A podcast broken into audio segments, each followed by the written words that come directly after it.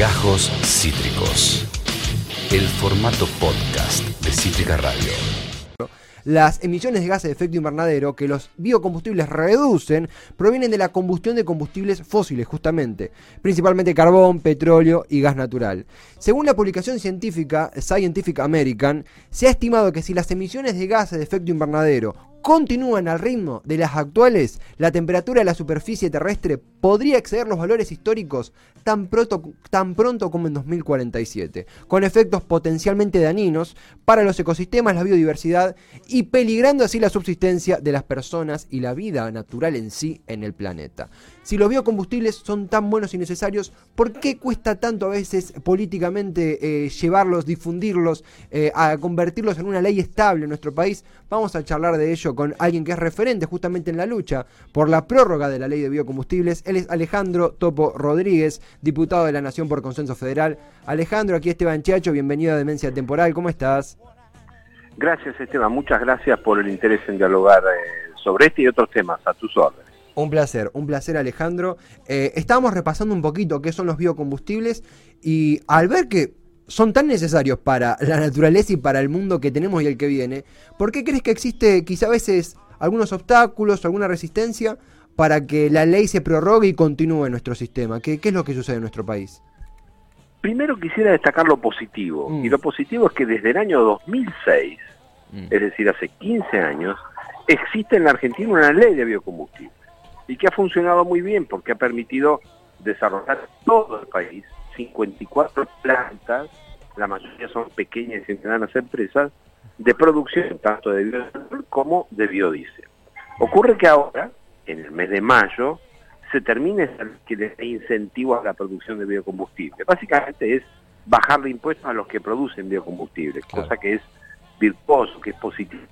El Senado, y esto es un tema también positivo, aprobó esa prórroga por unanimidad para que siga el apoyo a los biocombustibles. Pero en la Cámara de Diputados se generó una situación muy rara, porque el propio oficialismo, el Frente de Todos, que la había aprobado en el Senado por unanimidad, donde tiene una inmensa mayoría, ahora hay un sector de ese Frente de Todos que pone en duda que esa ley siga, incluso han llegado a decir que es una mala ley porque perjudica a las empresas petroleras y porque supuestamente las empresas petroleras subsidian al resto del país. Yo creo que eh, hay que avanzar en la prórroga de esa ley, hay que seguir apoyando la producción de biocombustibles en la Argentina, por lo que vos mencionabas, es una eh, fuente de energía eh, limpia que contamina mucho menos y además creo que hay que hacer exactamente lo que corresponde a futuro, más biocombustible por cada litro de la nafta o del combustible tradicional privado de los fósiles, porque eh, el cuidado del ambiente no es solo un compromiso que debe ser firmado, sino que debe ser cumplido. Y en esa tarea estamos, ojalá que pronto tengamos buenas novedades de poder tratar y aprobar ese régimen pendiente. Y, me permito preguntarte en este camino, eh, me puse a hacer, viste, los, repasos, los apuntes para, para preparar la nota y me topé con una nota de la política online. Eh, obviamente vos sabrás si, si, qué tan atinado está esta percepción de ese sitio, pero cito lo, lo, que mencionan, la presión de las provincias petroleras y el lobby empresario hicieron que Alberto Fernández no incluyera la ley en extraordinarias y tampoco cuando amplió el listado de temas. Estas dos influencias, provincias petroleras y lobby empresario, imagino también de empresas petroleras. Eh, ¿Qué tan fuerte es en tu opinión? ¿Qué tan real es esta percepción? ¿Vos cómo, cómo lo percibís esta, esta disputa? la incidencia de las, de las provincias petroleras es falso, no, no es tal, no existe es un invento de los que quieren esconder la influencia de las empresas petroleras. Todo lo que yo digo lo fundamento con hechos. Y el hecho que verifica y eh, eh, afirma de manera tajante que las empresas petroleras son, y no son las provincias las que se oponen, es que en el Senado las 10 provincias petroleras de la Argentina, que se nuclean en la OFEPI, que es el organismo federal de estados productores de hidrocarburos, las 10 provincias votaron a favor de la prórroga de esta ley. Lo hicieron de manera contundente, eh, sin eh, poner objeciones y además eh, destacando esto como una política de Estado. Así que no, no es cierto que las provincias petroleras se opusieron. Por supuesto que una provincia que tiene producción de petróleo va a tratar de que lo mejor sea para su provincia, pero eso no significa que hay, como dicen algunos, un invento total, un quiebre en la Argentina entre provincias petroleras y provincias agrícolas. Te digo algo más, Esteban. Sí. Hace un tiempo, el gobernador de mi provincia, de la provincia de Buenos Aires, Axel Kicillof, intentó que la provincia de Buenos Aires ingresara a ese club, a esa organización de provincias petroleras. Es decir, que la provincia de Buenos Aires fuese una provincia petrolera. ¿Por qué? Porque el argumento es que en la provincia de Buenos Aires hay muchas refinerías de petróleo, aunque no se produzca petróleo. Bueno, es como si alguien dijese que la ciudad de Buenos Aires tiene que ser una ciudad triguera. Bueno, pero no se produce trigo, del mismo modo que no se produce petróleo en la provincia de Buenos Aires. Bueno, pero a alguien se lo podría ocurrir con esa línea de pensamiento que como hay muchas fábricas de pastas y muchas panaderías que hacen pan y media luna con la harina de trigo, la ciudad de Buenos Aires fuese una ciudad triguera. No tiene sentido, ¿no es cierto? Bueno, sí. esto para que vean cómo este, importa no confrontar, ni siquiera perjudicar a ningún interés empresarial, sino poner donde hay que poner la responsabilidad pública y el Congreso no puede estar sujeto a la definición de afuera de nadie respecto de qué es lo que se decía así. Así que yo creo que es tiempo de avanzar sin eh, eh, dejar de dialogar con todos, con todos hay que dialogar y quienes tengan intereses también tienen legítimo derecho a expresarlos, pero no imponerlos.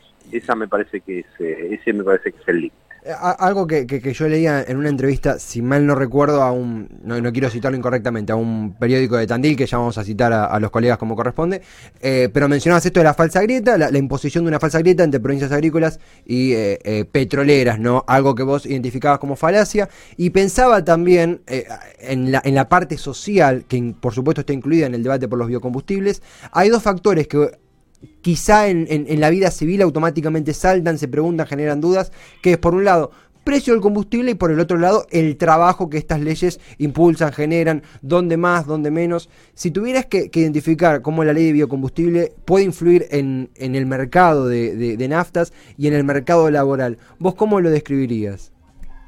Bueno, en el mercado laboral y, en la generación de valor agregado y de producción ha generado decenas de miles de puestos de trabajo las fábricas de biocombustible en los últimos años en la Argentina. Respecto del precio del biocombustible y su impacto en el precio final de todos los combustibles, las propias petroleras han instalado en estos días de que los, eh, los eh, combustibles aumentaron por el precio de los biocombustibles. En el año o en los últimos meses hubo ocho aumentos de combustible y solamente un mes aumentó el precio de los biocombustibles. O sea que eh, el 90% de los aumentos no se explican por lo de los biocombustibles. Pero algo más. Dado que aumentaron los biocombustibles, lo que la Secretaría de Energía eh, dispuso a partir de enero es que, por excepción, se mezcle menos biocombustible en el total de combustible. En enero, en lugar de 10% de biodiesel, solo se mezcló el 5%. En febrero este mes, en lugar de 10%, se va a mezclar el 6,7%. Y en marzo, en vez de 10%, se va a mezclar el 8,4%. Es decir, sabiendo que aumentaba el peso de los biocombustibles, se atenuó la proporción de biocombustibles en el total del combustible general, por lo tanto el impacto en precio no es el que se dijo. Ahora, por supuesto que la Argentina puede seguir produciendo más biocombustible y de manera más eficiente a lo largo del tiempo. Los eh, análisis indican que, por ejemplo, en el caso del bioetanol, entre 2010 y 2020 aumentó mucho más el combustible fósil que el bioetanol y a mayor producción, eh, menor precio. Esto es eh, una ecuación sencilla para la economía doméstica y para la economía empresarial. O sea que si se produce más, va a ser más barato. Estamos en, diálogo con Alejandro eh, Topo Rodríguez, diputado de eh, Consenso Federal. Eh, estamos conversando, si alguno, muchos estamos volviendo a las clases de, ciencias naturales ¿no? Del, secundario cuando estos temas se nos presentan por primera vez en nuestra vida. Eh, siempre decimos los biocombustibles, bioetanol, otro también el biodiesel, se mezclan con la, con, la, con la gasolina, con la nafta. Es un tema imprescindible de comprender eh, si nos interesa el medio ambiente, más en estos tiempos donde tanto está en juicio, en comprensión, en debate ello. Alejandro, algo que, que mencionabas, aquí hemos hecho mucho énfasis en las elecciones en Ecuador y leyendo tus redes eh, veía en Twitter que hacías mención al arribo de, eh, de Yacu Pérez al balotage en Ecuador contra el candidato del correísmo, Andrés Arauz. ¿Por qué? Bueno, porque es significativo Creo que hay excepciones, el Frente Amplio en Uruguay, algunas cosas de Luis Arce en Bolivia, pero es el, uno de los primeros candidatos en la historia reciente que con una plataforma ambientalista muy fuerte, quizá protagonista de su programa, eh, llega bueno, a luchar eh, mano a mano por la presidencia. Si bien aún eh, falta para el balotaje, ¿por qué elegiste no hacer esos mensajes? ¿Cómo, cómo percibiste la, la campaña de, de Yacu Pérez? ¿Cómo fue ese, ese trasfondo de eso, de eso que tuiteaste ayer? Interesado en la política eh, latinoamericana hace tanto tiempo que sigo a varios eh, líderes eh, latinoamericanos y en el caso de Jaco Pérez siempre me llamó la atención su lucha por el derecho al acceso al agua. Un derecho que en la Argentina eh, lo podemos hablar, pero hacemos poco. Y eh, a punto que se ha llegado a poner terminar con la exportación de petróleo y que Ecuador se especialice en exportar agua. Y también eh, me llamó siempre la atención su eh, capacidad de superación, es un candidato dirigente de origen indígena que eh, de pequeño vivió trabajando, ayudando a su padre en una situación casi límite del extremismo, y que ha llegado a, hoy disputar por la presidencia en Ecuador y todas las encuestas estaban sin ninguna posibilidad de ingresar a la web.